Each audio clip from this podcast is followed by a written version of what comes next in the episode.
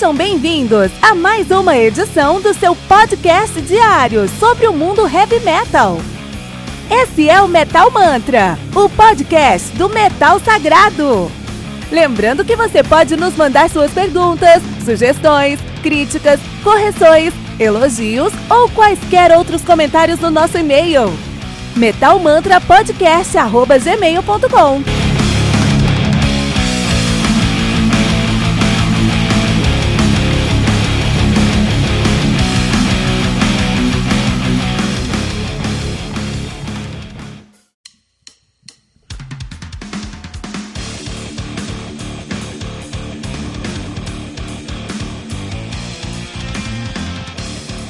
Door to Doom do Candlemass, álbum lançado no dia 22 de fevereiro de 2019 pela Napalm Record. O álbum conta aí com 8 músicas, totalizando 48 minutos de play. E o Candlemass, que são deuses sagrados do epic Doom Metal na ativa desde 84. Eles que são de Estocolmo, na Suécia, né? É, de fato, de 82 e 84 eles assumiram o nome de Nemesis. Em 84 mudaram o nome para Candlemass, ficaram nativa até 94, pararam em 94, voltaram em 97, pararam em 2002, voltaram em 2004. Eles estão nativa desde então já há 15 anos. O último, último hiato dos caras já faz 15 anos, né? Isso que a gente tá falando aí.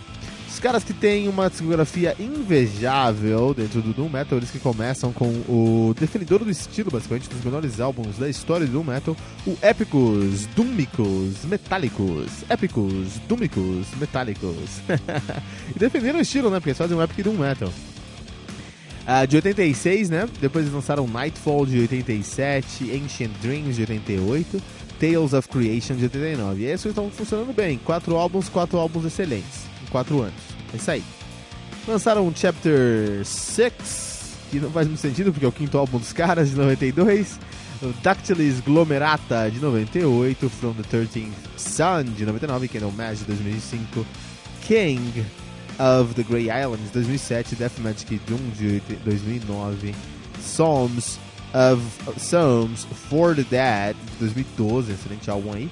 E agora o Door to Doom, de 2019. Então é interessante que os caras aqui é muito difícil eles fazerem um álbum que não é muito, muito, muito bem aceito entre os fãs dele e a, e a crítica também. Os caras são muito competentes, são deuses realmente do Metal, sabe o que estão falando. A banda que atualmente é formada por a Leaf Edling no baixo e no vocal, né?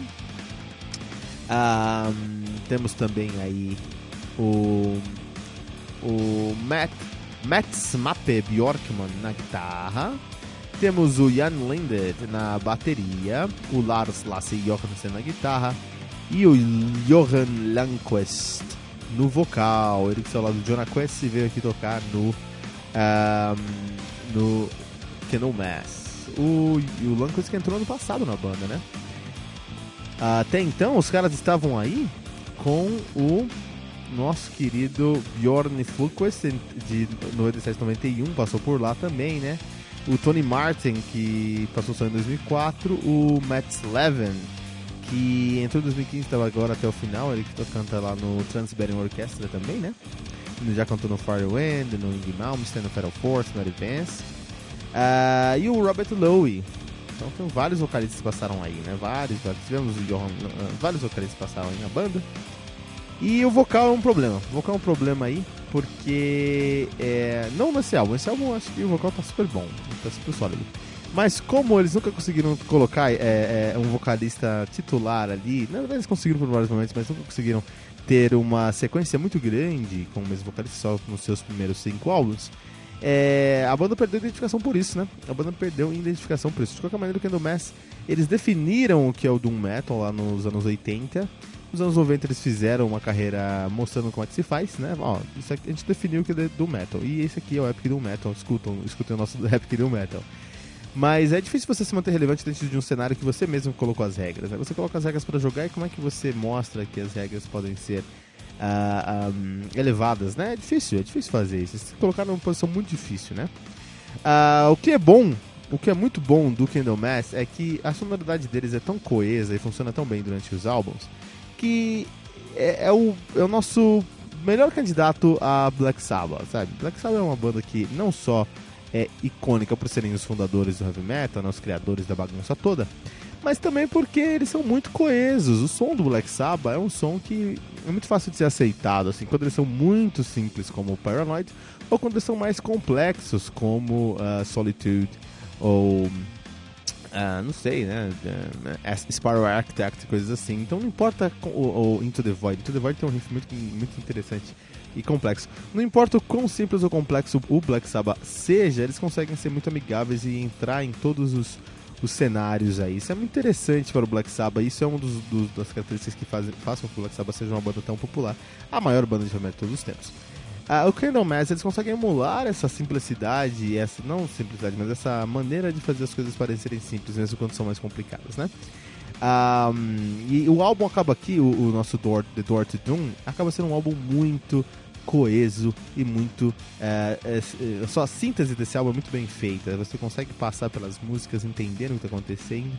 É uma missa negra de sacerdotes é, numa capela escura e pútrida mas que te leva para um, um outro mundo, assim, dá pra você viajar nesse som, assim. Então toda a estética, tanto a estética visual quanto a estética musical da banda é muito bem costurado, muito bem solidificado, e no final do dia você acaba tendo um, um, um, um grande resultado.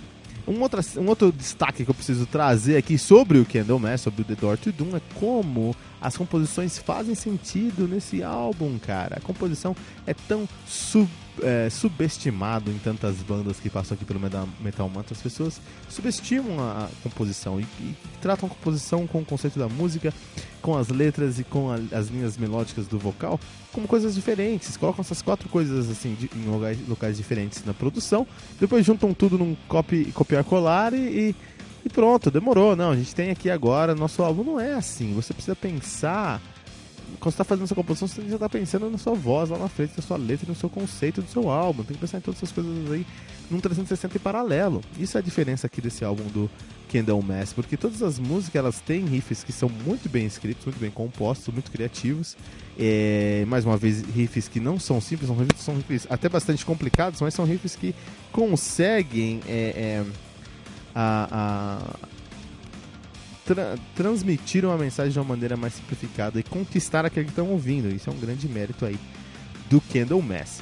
Um, e isso é porque é um, é um, álbum que não foi que foi composto de uma maneira foi composto de uma maneira onde eles pensaram lá no final do álbum desde o começo do álbum desde o começo do álbum eles estavam pensando como é que deveria soar esse som como é que deveria encontrar esse resultado isso é muito isso é muito bom isso é o mérito deles isso aí é totalmente mérito dos caras a gente acaba não dando o devido mérito quando eles merecem, mas a gente tem que dar esse mérito, né? É, é o, o Candlemass não veio brincando, não veio brincando. E aí, tecnicamente, eu vou trazer um.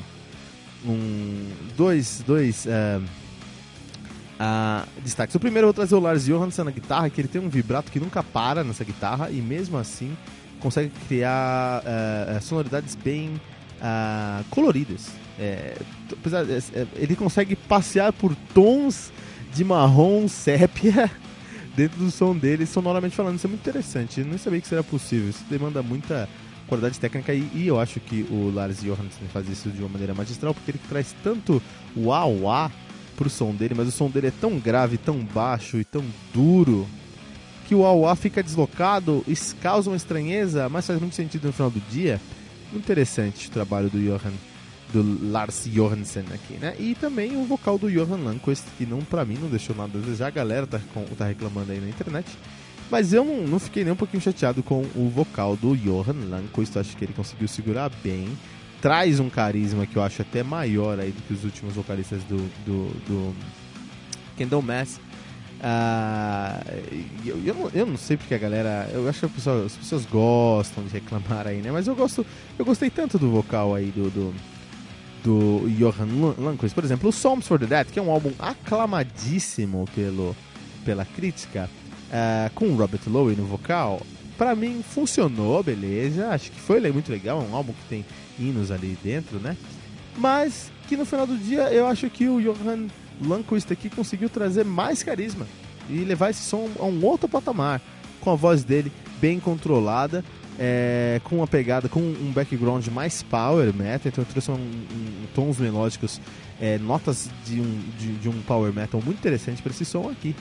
É, no final do dia é um álbum que, assim, quem não mexe, não tem como errar. Os caras nunca fizeram um álbum que fosse mediano, é sempre bom pra cima. E aí, como uh, revisor no Metal Mantra, eu preciso sentar aqui e encontrar pontos que possam ser melhorados. Mas é difícil pro Candlemass, porque os caras são muito competentes. Candlemass, Door to, The Door to Doom, uh, no Metal Mantra.